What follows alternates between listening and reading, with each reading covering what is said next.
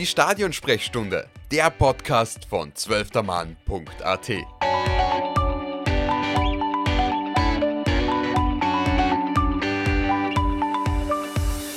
Hallo und herzlich willkommen, liebe Zuhörerinnen und Zuhörer, zu einer weiteren Ausgabe der Stadionsprechstunde.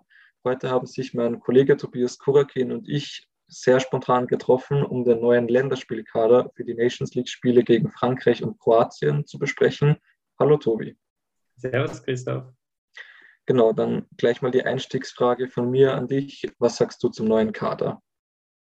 Ja, ich bin wieder mal überrascht und ich bin auch total happy damit. Also es ist unfassbar schön, so einen Länderspielkader zu kriegen. Da steigt so richtig die Vorfreude auf diese zwei sehr, sehr wichtigen Partien für das ÖFB-Nationalteam. Und aufgrund der Überraschungen bin ich einfach so gespannt, was da jetzt da rauskommt, ob die Nations League Projekt gesehen wird oder was man da alles mitholen will mit diesen neuen Spielern, die man da jetzt da drinnen hat und wie man das bereits bekannte Personal einsetzt. Wie schaut es bei dir aus? Wie ist deine erste Einschätzung? Ich muss sagen, der Kader hat mich jetzt nicht sonderlich überrascht. Ich finde, ähm, dass es eigentlich genau dass der Kader genauso anschaut, wie es Ralf Rangnick angekündigt hat, dass er die Spieler einberuft, ähm, die für ihn in den letzten Wochen und Monaten gute Leistungen gezeigt haben. Äh, vielleicht äh, wollen wir kurz über die Debütanten bei dieser Gelegenheit sprechen mit äh, Mohamed Cham. Finde ich einen ja, sehr interessanten Spieler. Ähm, hat jetzt bei Clermont in der französischen Ligue 1 äh, alle Spiele absolviert, auch schon drei Tore erzielt und äh, den kennen wir natürlich, hat beim Aufsteiger Austria Lustenau letzte Saison gespielt und dort äh, unter anderem 15 Tore erzielt. Finde ich auf jeden Fall einen sehr spannenden Spieler. Ich habe ihn jetzt noch nicht sehr oft gesehen. Ähm, was ich bisher so gelesen habe, soll er ein Tempodribbler sein und ich glaube, ähm, so ein bisschen Kreativität äh, und ein bisschen diese, dieses Außergewöhnliche tut dem Nationalteam äh, sicher gut. Und ich bin auf jeden Fall schon sehr gespannt auf ihn. Ja, ich glaube, du sprichst genau den Spieler der Stunde an, wo ich auch genau deshalb sage, dass ich überrascht bin. Mohamed Sham habe ich natürlich auf dem Zettel mal gehabt. Ich hätte nur nicht geglaubt, dass er jetzt schon einberufen wird. Äh, das ist für mich einfach ein sehr, sehr mutiger Schritt von Ralf Rangnick, aber wie du schon gesagt hast, äh, der hat sieben Spiele in Frankreichs höchster Spielklasse gemacht, auch schon drei Tore. Das heißt, diese Einberufung ist auch auf jeden Fall berechtigt. Äh, was mich dann nur irgendwie wundert, wir haben in den letzten Jahren eigentlich immer von Yusuf Demir so geschwärmt als dieser Tempo-Tripler, vielleicht der einzige im österreichischen Nationalteam, der diese Rolle einnehmen kann, der mit dem Ball vielleicht sogar zaubern kann.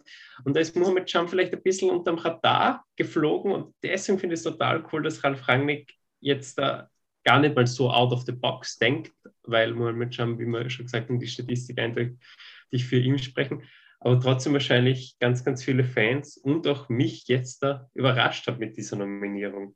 Wie schaut es bei dir aus mit dem sonstigen Personal? Du sagst, sonst bist du nicht so überrascht. Romano Schmidt ersetzt Conny Leimer im zentralen mhm. Mittelfeld, deiner Meinung nach gerechtfertigt? Ja, auf jeden Fall. Also ich denke, Romano Schmidt hat die letzten Spiele bei äh, Werder Bremen gespielt auf jeden Fall, also ist nicht auf der Bank gesessen, hat auch im DFB-Pokal, äh, wie ich es gerade sehe, ein Tor gemacht, äh, in der Bundesliga noch nicht äh, getroffen bzw. gescored. Ähm, vielleicht hätte man da über Florian Kainz nachdenken können, ähm, der jetzt ja auch eigentlich bei Köln eine sehr gute Leistung gezeigt hat. Ähm, zwei Tore und drei Assists in sechs Spielen ist äh, auf jeden Fall nicht schlecht. Aber ich denke, oder ich ich würde sagen, ich vertraue da auf jeden Fall auf Ralf Rangnick. Ähm, ich glaube, er hat sich mit allen österreichischen Legionären befasst und wahrscheinlich die, letzte, ah, die, die richtige äh, Entscheidung auf jeden Fall getroffen. Das können wir jetzt alle, alle mal nur hoffen. Du hast Florian Kainz angesprochen. Äh, was mich sehr wundert, wenn man den Kader anschaut, äh, ist nominiert Dejan Ljubicic, Marcel Sabitzer, Xaver Schlager, Romano Schmidt, Niki Seiwald. Das sind alles und vielleicht auch, wenn wir Christoph Baumgartner dazu nehmen, alles zentrale Mittelfeldspieler. Manche ein bisschen offensiver, manche ein bisschen defensiver. Flo Kainz, den du angesprochen hast, der in Köln derzeit eine sehr, sehr gute Leistung bringt, also wirklich sehr gute Saison bisher, ist ja dann trotzdem eher dieser Flügelspiel. Der wurde nicht berücksichtigt. Glaubst du, dass daraus sicher wieder herauslesen lässt, dass Ralf Rangnick eher auf dieses Mittelfeldpressing setzt, mit sehr vielen zentralen Spielern. Und ist es vielleicht sogar dahingehend die richtige Entscheidung, weil wenn du dir ins letzte Länderspiel vielleicht gegen Dänemark, das klammern wir jetzt vielleicht aus, aber gegen das vorletzte, äh, gegen Frankreich haben wir es ja relativ gut geschafft, aus dem zentralen Mittelfeld äh, das Spiel zu beruhigen, haben auch daraus das Tor gemacht durch einen unglaublichen Conny Leimer, der uns jetzt natürlich abgehen wird. Aber ist vielleicht diese Überrepräsentiertheit von zentralen Mittelfeldspielern auch die zentrale Handschrift von Ralf Rangnick?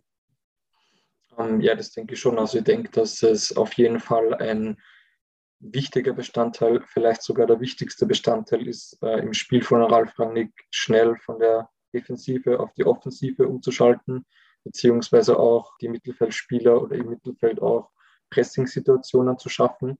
Und ich denke, deshalb hat er oder ich denke, das äh, hat ihn auch dazu bewegt, wahrscheinlich österreichischer Teamchef zu werden, weil er einfach über enorm oder über qualitativ enorm hohe Pressingspieler im Mittelfeld ähm, verfügt, mit Leimer, mit Schlager. Wie man auch sieht, jetzt haben die auch in, in Leipzig jetzt wieder mit äh, Marco Rose, die haben wieder in die Spur gefunden, wenn man so will, und eine sehr gute Leistung äh, abgelegt. Und ja, ich denke, dass das auf jeden Fall mitschwingt, äh, dass er überlegt, auch wie er spielen will und äh, dementsprechend auch seine, seinen Kader zusammenstellt.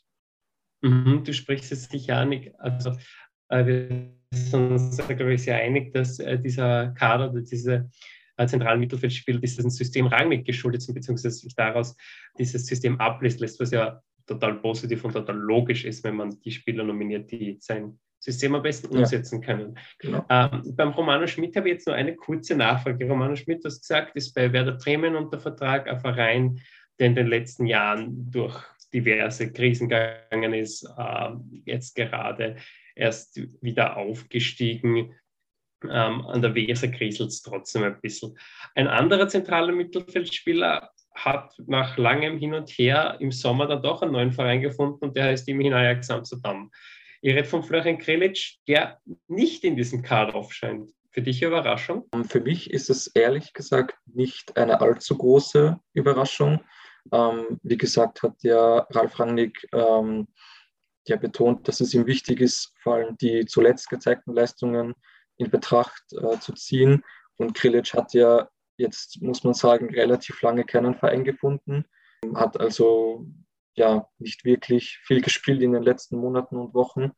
Und deshalb kann ich es durchaus verstehen, dass man ihn vorerst äh, nicht mitnimmt. Ähm, vor allem, weil ja, gegen, gegen Frankreich und Kroatien werden es wahrscheinlich sehr intensive Spiele. Und äh, ja, wer weiß, auf welchem Fitness äh, oder welchen Fitnesszustand äh, Grilic momentan hat. Aber ich denke, dass er auf jeden Fall in Zukunft äh, mit mehr Spielpraxis auch wieder eine, eine Option fürs Nationalteam ist. Und es hat mich tatsächlich ein bisschen überrascht, dass es jetzt Ajax Amsterdam geworden ist, ähm, weil ja durchaus schon etwa ein Wechsel in die Türkei wurde auch kolportiert. Und da hat er meiner Meinung nach auf jeden Fall einen sehr guten äh, europäischen Verein äh, gefunden, ohne jetzt sagen zu wollen, dass in der Türkei äh, weniger gute Mannschaften spielen. Aber ich denke, Ajax Amsterdam gehört auf jeden Fall zur äh, europäischen Spitzenklasse, äh, was man ja auch in der Champions League wieder gesehen hat, trotz der vielen Abgänge. Und deshalb kann ich mir auf jeden Fall sehr gut vorstellen, dass Grilic in den nächsten Länderspielen auf jeden Fall wieder eine Rolle spielt und dann auch wieder für die Startelf. Ich glaube, du sprichst was total Richtiges an und da will ich vielleicht kurz einhaken und irgendwie einen Paradigmenwechsel dem österreichischen Fußball unter Ralf Rangnick gerade passiert anmerken, der mir jetzt da, es ist der zweite Kader, wir können jetzt noch nicht eine ganz klare Handschrift ablesen, aber das hat er jetzt in diversen Interviews schon gesagt, äh, mit diesem Saga, letztlich nominieren sich die Spieler selbst. Jetzt da haben wir Marcel Koller, den vorletzten Teamchef gehabt, der im Tor zum Beispiel auf Robert Alba gesetzt hat. Einem Spieler, der damals in der deutschen Bundesliga Reservetorhüter war. Äh, auch Marc Janko kam oft unter Koller zum Zug, hat im Club nicht regelmäßig gespielt. Beide Nominierungen haben sich damals als Erfolg herausgestellt. Äh, auch Franco Foda hat immer wieder Spieler einberufen, sei es der Michael Gregoritsch, die nicht regelmäßig damals bei Augsburg in ihren Teams aufliefen. Ralf Rangnick scheint das schon sehr zu schätzen, äh, scheint schon darauf das Hauptaugenmerk zu legen, dass die Spieler regelmäßig spielen. Wie siehst du das? Ist es die richtige Herangehensweise, dass man sagt, man nominiert die Spieler, die sowieso immer spielen? Oder war dieses Denken von Ford und Koll hatte das viel, nicht noch viel intensiver, diesen Kern eines Teams aufzubauen, auch wenn man sagt, okay, die sind nicht regelmäßig dabei, also sind nicht regelmäßig im Einsatz in ihren Teams. So. Das ist eine, eine spannende Frage. Äh, ich denke, dass es auch wahrscheinlich viel mit der jeweiligen Philosophie des Trainers oder mit der Idee eines Trainers ähm, zusammenhängt. Ich kann es auf jeden Fall, ich muss sagen, ich kann es mehr nachvollziehen, dass man Spieler nominiert, die bei ihren ähm, Top-Clubs regelmäßig spielen und die auch, dass man vielleicht Spieler äh, vorzieht, die bei ihren Top-Clubs oder bei ihren Clubs regelmäßig spielen, gegenüber anderen Spielern, die eben nur auf der Bank sitzen. Das kann ich auf jeden Fall verstehen. Ja, ich denke, dass das einfach eine, eine wahrscheinlich eine Philosophiefrage ist. Äh, wir haben jetzt auch gesehen, dass äh, Alexander Dragovic äh, nur auf der Abrufliste steht, obwohl er bei Roter Stern Belgrad eigentlich doch äh, oft zum Zug kommt. Ja, wie, wie, wie siehst du das? Das würde mich interessieren. Ja, also ich habe mir lange Gedanken darüber gemacht und ich habe natürlich den großen Vorteil gehabt, nachdem ich die Frage gestellt habe, dass ich mir auch währenddessen ein bisschen Antwort überlegen habe können. Ähm, ich gebe da einerseits recht, das ist eine Philosophiefrage, einerseits würde ich auch, andererseits würde ich auch sagen, es ist eine Frage, wer diese Spieler sind.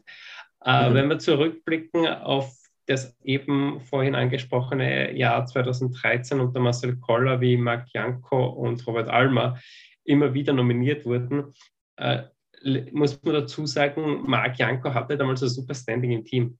Also Marc Janko war sehr beliebt, hat eine Rolle eingenommen, an den, wo sich junge Spieler auch hochziehen haben können, hat sehr gut interagiert mit Martin Hanig, äh, Statko Junusovic, Marko Nautovic, äh, der damals ein bisschen defensiver gespielt hat, beziehungsweise am Flügel.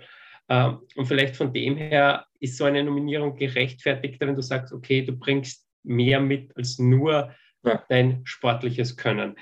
Jetzt da wundert es mich, dass Alexander Dragovic aus diesem Pool nicht profitiert. Also es zeigt relativ gut, dass Ralf Rangnick von dieser Philosophie nichts hält, weil ja. äh, wenn sonst wäre Alexander Dragovic dabei, weil äh, ja, Dragovic hat 100 Länderspiele, der bringt sicher sehr viel im Team mit, äh, sehr viel Zwischenmenschliches.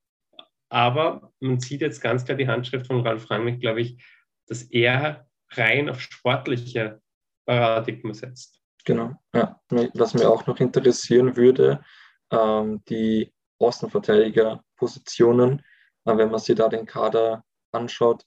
Äh, wir haben sehr viel Qualität in der Innenverteidigung, aber auf den Außenverteidigerpositionen, ähm, da mangelt es ein bisschen. Das hat auch Ralf Rangnick schon angesprochen, hat jetzt auch äh, Maximilian Wöber nominiert, der ja im Nationalteam eher für die Linksverteidigerposition angedacht ist aktuell aber verletzt ist. Also trotz Verletzung wurde er in den Kader nominiert.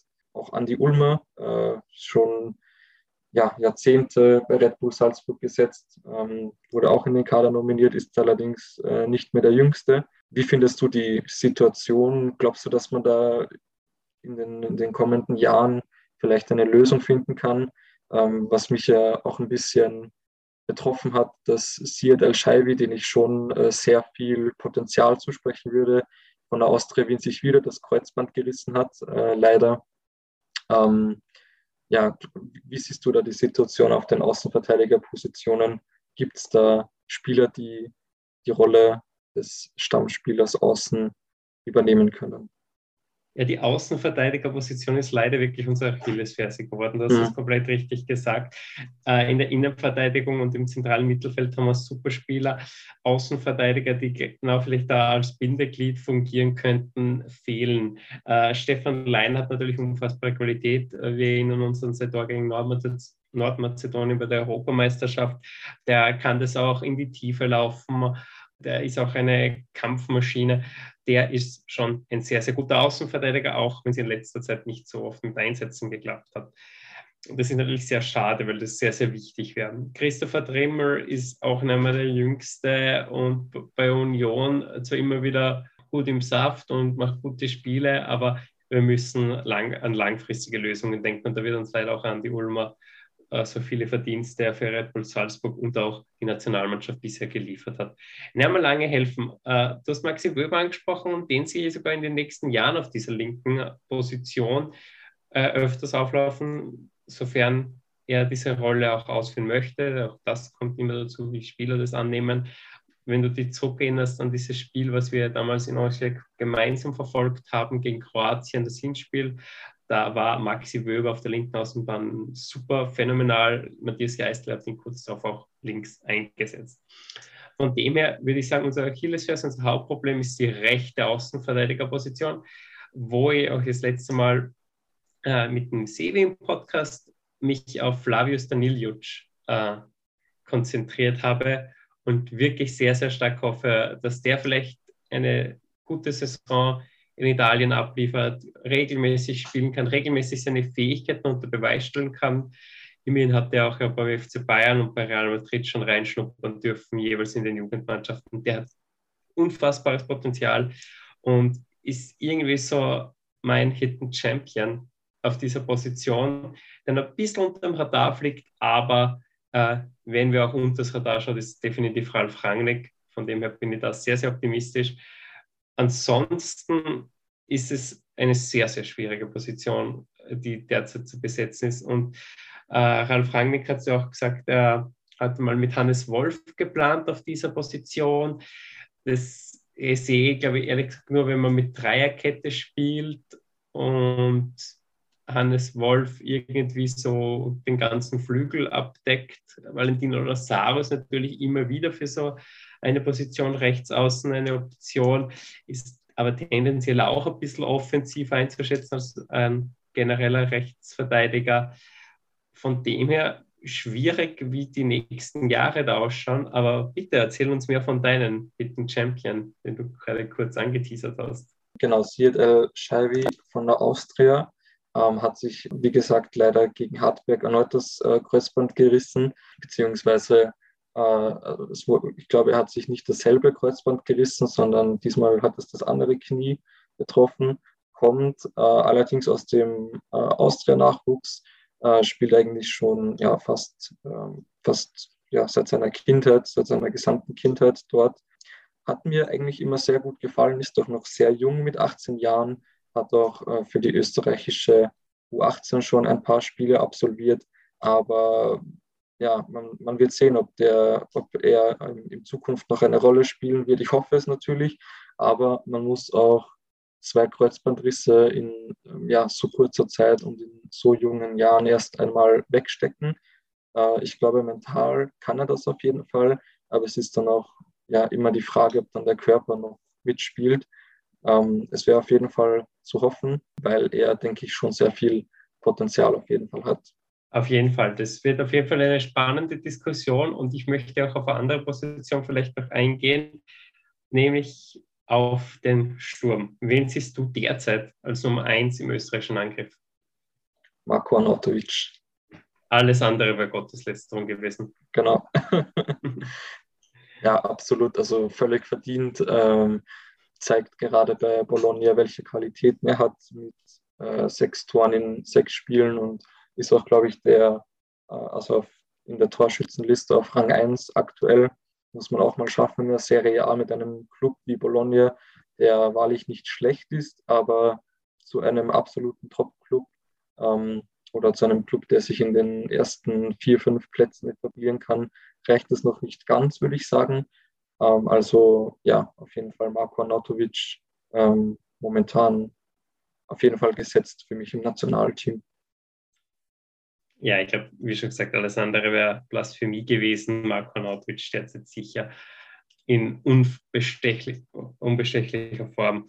Ähm, was ich spannend gefunden habe, er ist ja am Wochenende ausgewechselt worden nach seinem Tor und die italienischen Medien haben von wochenlangen Ausfall bis zu kleiner Blessur alles geschrieben nachdem er jetzt im Kader ist, kann man davon ausgehen, dass er relativ fit ist und einsatzbereit ist. Äh, reden wir vielleicht auch noch kurz über die anderen drei Stürmer. Und da fällt auf, Ralf Rangnick nominiert vier Stürmer und vier Stürmer, die vom Spieltyp komplett unterschiedlich sind. Wir haben da Karim Sivo, einen äh, relativ schnellen Spieler, der auch sehr oft den Weg in die Tiefe sucht. Grüße gehen raus mhm. an Momo an dieser Stelle, der sich wieder da freuen wird. Dann haben wir noch Andy Weimann, der gegen Frankreich sein erstes Länderspiel da erzielt hat. Und wir haben Michael Gregoritsch dabei, der irgendwie unter Ralf Rangnick nicht der größten Überraschungen derzeit ist. Wie geht es dir mit diesen drei Personalien? Ich muss sagen, auch völlig verdient, meiner Meinung nach, ähm, dass sie dabei sind. Äh, Gregoritsch hat ja bei Freiburg jetzt wieder äh, auf jeden Fall seine Leistungen gezeigt. Ähm, mir, also mich freut es auch, dass äh, Andy Weimann wieder mit dabei ist. Allein schon wegen des Tors gegen Frankreich, meiner Meinung nach absolut verdient. Und ja, Karim Onisivo hat mir eigentlich eh schon auch immer gefallen. Also vor allem äh, ist mir da immer in Erinnerung bei der EM diese seine, seine letzten Minuten äh, nach der Einwechslung gegen die Niederlande. Ähm, und ich glaube, ähm, ja, bringen auf jeden Fall alle drei eine unterschiedliche äh, Komponenten mit rein und auf jeden Fall auch ihre jeweiligen Stärken äh, können sie, denke ich, zur Geltung bringen das Kalman Sivas Einsatz gegen die Niederlande angesprochen und der war für mich so exemplarisch. Der ist so exemplarisch für das, was der Typ eigentlich kann. Nämlich dieser Lauf in die Tiefe.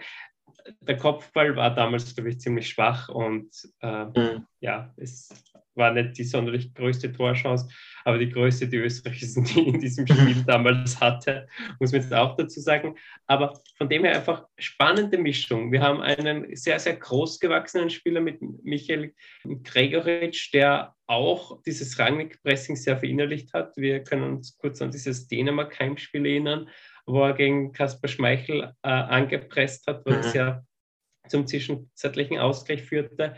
Wir haben Karin Onisivo, der eben, wie erwähnt, ein Mann für die Tiefe ist, für die schnellen Laufwege. Er hat auch gegen Kroatien das 1 von Marko Arnautovic vorbereitet, von dem er auch sehr, sehr wichtig. Wir haben Andi Weimann, der kombiniert, dass er sehr schnell ist und dann auch sehr, manchmal sehr abgebrüht und auch vielleicht auch als hängende Spitze manchmal eingesetzt werden kann oder am Flügel. Und wir haben Marko Arnautovic, der vielleicht jetzt immer mehr zu diesem Goalgetter, zu diesem Knipse wird, den wir jahrelang gesucht haben. Also bunte Mischung und eigentlich alles dabei, was man sich wünscht, oder? Ja, auf jeden Fall. Also ich bin schon wieder sehr gespannt auf die Länderspiele und äh, traue Ralf Rangnick äh, beziehungsweise generell dem Nationalteam einiges zu. Ähm, werden auf jeden Fall spannende Spiele äh, gegen Frankreich und Kroatien. Und jetzt haben wir eigentlich schon jede Position äh, durchbesprochen, angefangen von der Abwehr über das Mittelfeld bis zum Sturm. Jetzt fehlt uns nur mehr die Torhüterposition. Äh, drei Torhüter haben wir nominiert oder hat Ralf Rangnick besser gesagt nominiert. Alexander Schlager vom LASK, Heinz Lindner vom FC Sion und Patrick Penz von Stade Reims. Wie siehst du da die Aufstellung auf der Torhüterposition? Ja, dass Patrick Benz und Heinz Lindner dabei sind, das war sonnenklar. Die haben auch in den Let im letzten Lehrgang schon sehr überzeugt, beide super Leistungen gebracht, sodass ich mir jetzt auf keinen von den zwei wirklich festlegen kann. Äh, der Alex Schlager hat mich hingegen schon sehr überrascht, dass er in diesem Kader aufscheint.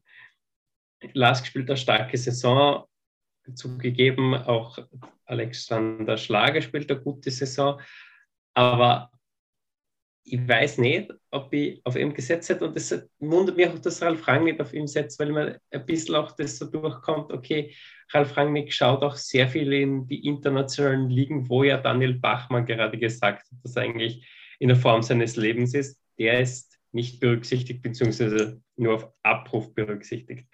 Ich glaube ehrlich gesagt, dass Alexander Schlager nicht äh, oft spielen wird in diesen zwei Partien, von dem her, dass sich Heinz Lindner und Patrick Benz wieder das ausmachen werden, wer schlussendlich sich als Einzeltormann herauskristallisiert. Da traue ich mich noch keine Prognose abzugeben, weil, wie schon gesagt, beide haben eine super Leistung gebracht und auch wenn der Heinz Lindner derzeit nicht die Top-Adresse auf seiner Visitenkarte stehen hat mit dem FC Sion, ist es auf jeden Fall immer einer, der auf dem es im Nationalteam verlassen hat können. Ich kann mich nur an, einem, an einen folgenschweren Fehler erinnern, äh, in einem Länderspiel, das war glaube ich bei 0 zu 3 gegen die Elfenbeinküste, wenn mal ein Ball durchgerutscht ist. Es ist bei über 30 Länderspielen, kann man das auch verzeihen. Ansonsten hat er eigentlich immer gute Leistungen gebracht, bis sogar sehr gut, wenn wir uns auch kurz an dieses WM-Playoff-Spiel in Wales erinnern, äh, was Österreich leider dann verloren hat, aber trotzdem sehr starke Leistung damals. Patrick Benz hat vor allem gegen Frankreich gezeigt, dass er eigentlich einer der besten Keeper des Landes ist und eine strahlende Karriere vor sich hat. Gut, dann würde ich sagen, wir kommen langsam zu einem Abschluss. Äh, die Tipps brauchen wir noch. Was tippst du äh, für das Länderspiel gegen Frankreich und gegen Kroatien? Ja, lass mich natürlich wieder eines Besseren belehren, weil ich solche Tipps so mega schwierig abzugeben und ich glaube, ich bin selten richtig gelegen. Ich sage, dass wir in Frankreich einen Punkt holen. Ich bin jetzt einfach optimistisch und das ist äh, wunderbar, diese Vorfreude, die ich jetzt auch wirklich habe. Ich sage, in Frankreich spielen wir 1-1, wie schon in Wien. Und ich bin noch ein bisschen optimistischer und packe noch eins drauf. Wir sind in Zagreb, äh, in Zagreb sage ich schon, gegen Kroatien in Wien, äh, ja, als Journalisten auch wieder live dabei im Stadion. Sage ich mit unserer Anwesenheit, gewinnt das österreichische Nationalteam 2 zu 0.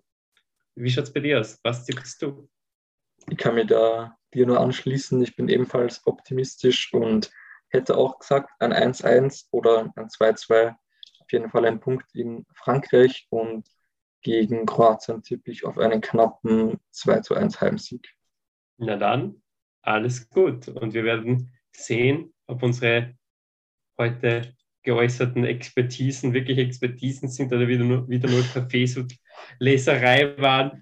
Wir danken auf jeden Fall wieder fürs Zuhören. Christoph, es hat mir Spaß gemacht und wir freuen uns auf die Länderspiele. Genau, dann bis zum nächsten Mal und tschüss. Bis zum nächsten Mal. Ciao.